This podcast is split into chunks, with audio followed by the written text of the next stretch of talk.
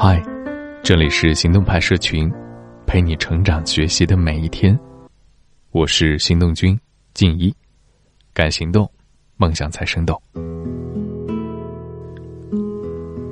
高中的时候，我成绩很差，后来终于醒悟的时候，又恍然时间不够。于是我和老师说，我觉得自己追不上那些优等生，不如去复读算了。我到今天都记得，那个略微秃顶的男人把眼镜往下推了推，说：“时间怎么不够？你现在最不缺的就是时间。那些优等生为了考一百四还是一百四十五发愁，你只要想想怎么先及格就行了。他们跑得远，你就放弃啊？高考是独木桥没错，但路每个人都是走自己的，人家走成什么样不影响你。”这番话，我一直记到今天。好了，今天要跟你说的故事是来自少女成长研习社。人生不过是一场马拉松，不怕风雨坎坷、前路曲折，只要你一直在跑，最后我们和那些走在前面人的差距只会越来越小。我是在高中同学十年聚会上再见到小茹的，她到的最早，在我们预定的那家日式餐馆等着。我们几个负责组织的本地同学匆匆赶到的时候，他正跟餐馆的日本师傅学习茶艺。宝蓝色的长裙，跪坐在包间的榻榻米上，纤腰一握，长发从脸侧垂下，身段柔软，姿态优美。跟在我身后的班长抹了把鼻血，擦擦眼睛问我：“你确定面前的这个真的是李小茹？”如假包换，他抬头。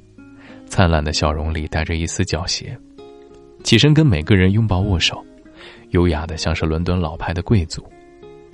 我瞬间明白了班长的疑问因何而来：那个全班最土最难看，连普通话都说的磕磕巴巴的姑娘，跟面前这个巧笑倩兮的美女，真的是同一个人吗？小茹停留在我印象中的样子，是洗到发白的蓝色外套。一年四季穿着黑胶底的板鞋，永远蜷缩在墙边的位置，做着写不完的卷子和试题。偶尔有人跟他搭话，他也会立刻红了脸畏缩起来，连手脚都不知道该往哪里放。同学们陆陆续续的来了，寒暄几巡之后，三两聊天。我正跟一个好友讲起想报某大的 MBA，但苦于没有熟识的前辈可以打听情况的时候。他轻轻的插了句：“那我帮你问问看吧。”我以为这只是一句常见的社交辞令，草草道了一声谢，便抛诸脑后。临走时，他叫住我，推送给我一张微信名片，说：“这位是我公司的前辈，他前年刚考上了某大的 MBA，或许可以帮到你。虽然不是一个部门的，但是我已经拜托了其他同事给他打了招呼，你有什么问题可以问他。”我与他交情并不深，成了这个人情，感动之余又觉得受之有愧。他却像是看穿了我的心事一样，说：“啊，你可能不记得当年的事儿了，但我一直都非常感谢你，谢谢你当时为我说话。那三百块钱，我当时真的没有。哦，那还是我们毕业前的最后一个运动会，班长号召大家出钱购买一套好看的运动装，当做班服。”用来合影，作为高中三年的纪念。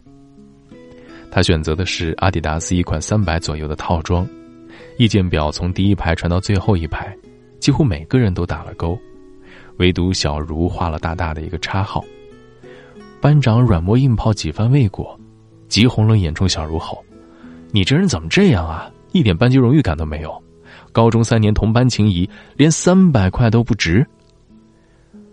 小茹红着脸连忙解释，一着急，本来就难辨的普通话变得更加难懂。我呢，是班里的学习委员，不得不站出来打圆场，选择了一款十几元的白 T 恤，在胸口喷上五彩斑斓的班级名称，倒也十分别致。事情就这样解决了，而我始终没有注意到小茹感激的目光，直到她旧事重提。大家都感慨时光飞逝，我却总觉得。他过得慢些，每一年有太多的事情要做了，但有时候还是觉得跟大家差了一截。他在上海念大学，每个周末和寒暑假都在拼命打工实习赚学费。宿舍里其他几个姑娘都是本地人，家里有房子有产业，衣食不愁。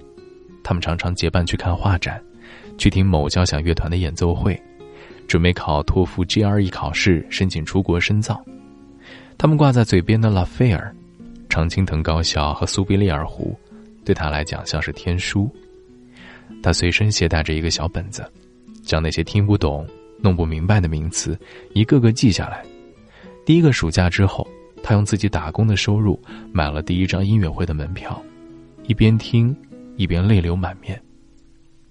他说：“我知道，我不能跟他们相比，无论是心智还是见识，都远不如他们。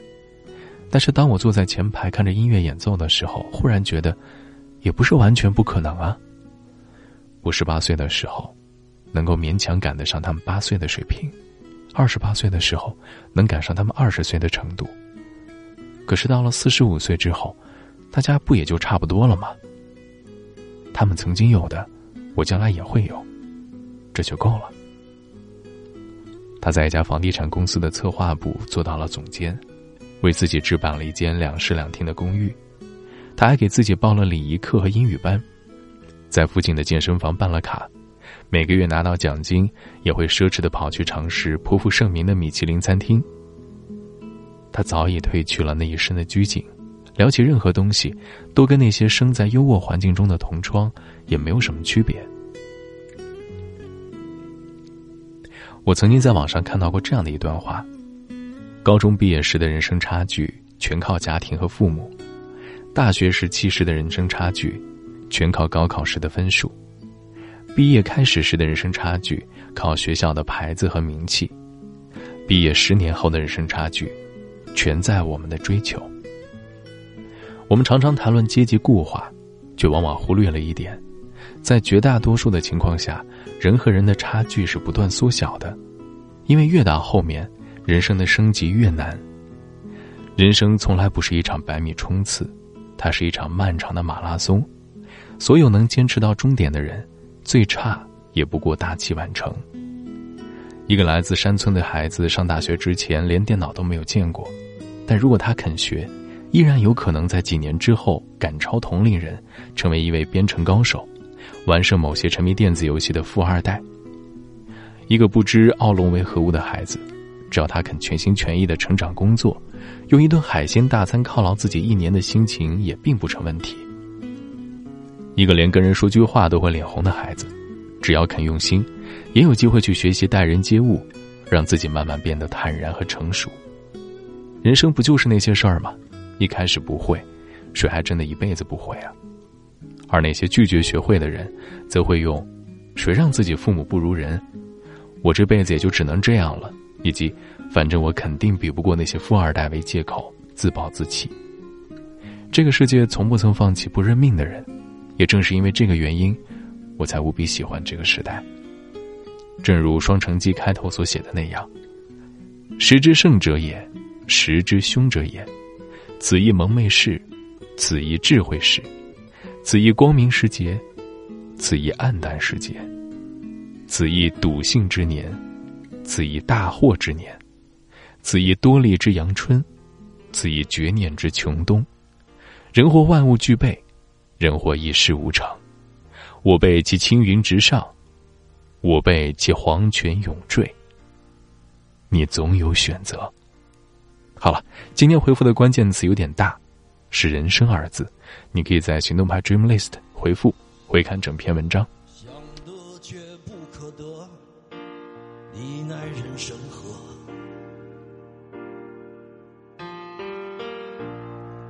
该舍的舍不得。只顾着跟往事瞎扯，等你发现时间是贼了，他早已偷光你的选择。爱恋不过是一场高烧，我的歌是不能原谅却无法阻挡恨意在夜里翻墙是空空荡荡却嗡嗡作响谁在你心里放冷枪旧爱的誓言响起了一个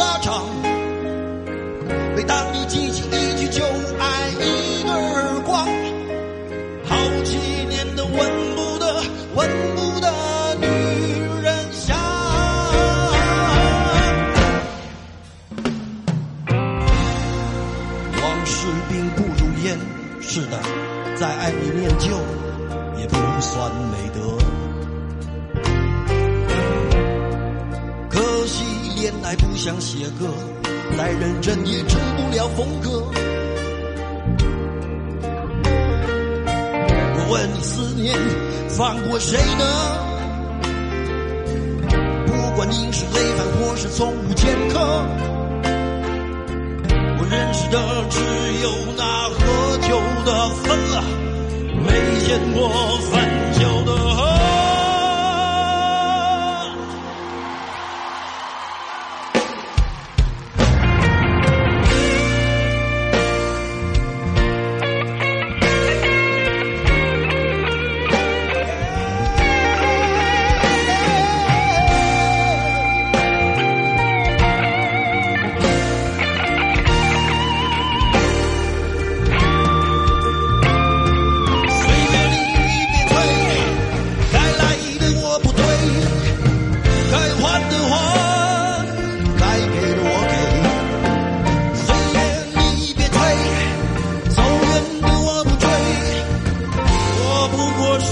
浓情原味。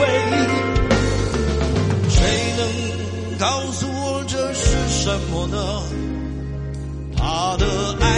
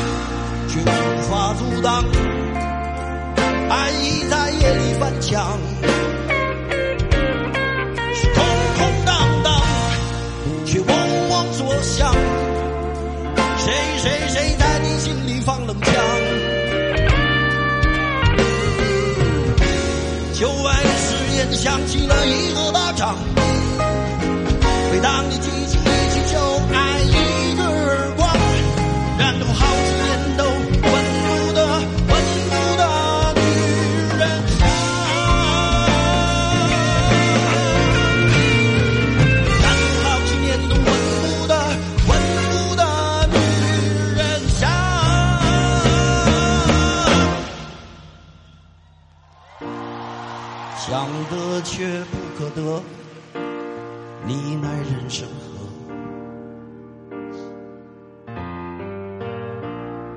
想得却不可得，情爱里无知者。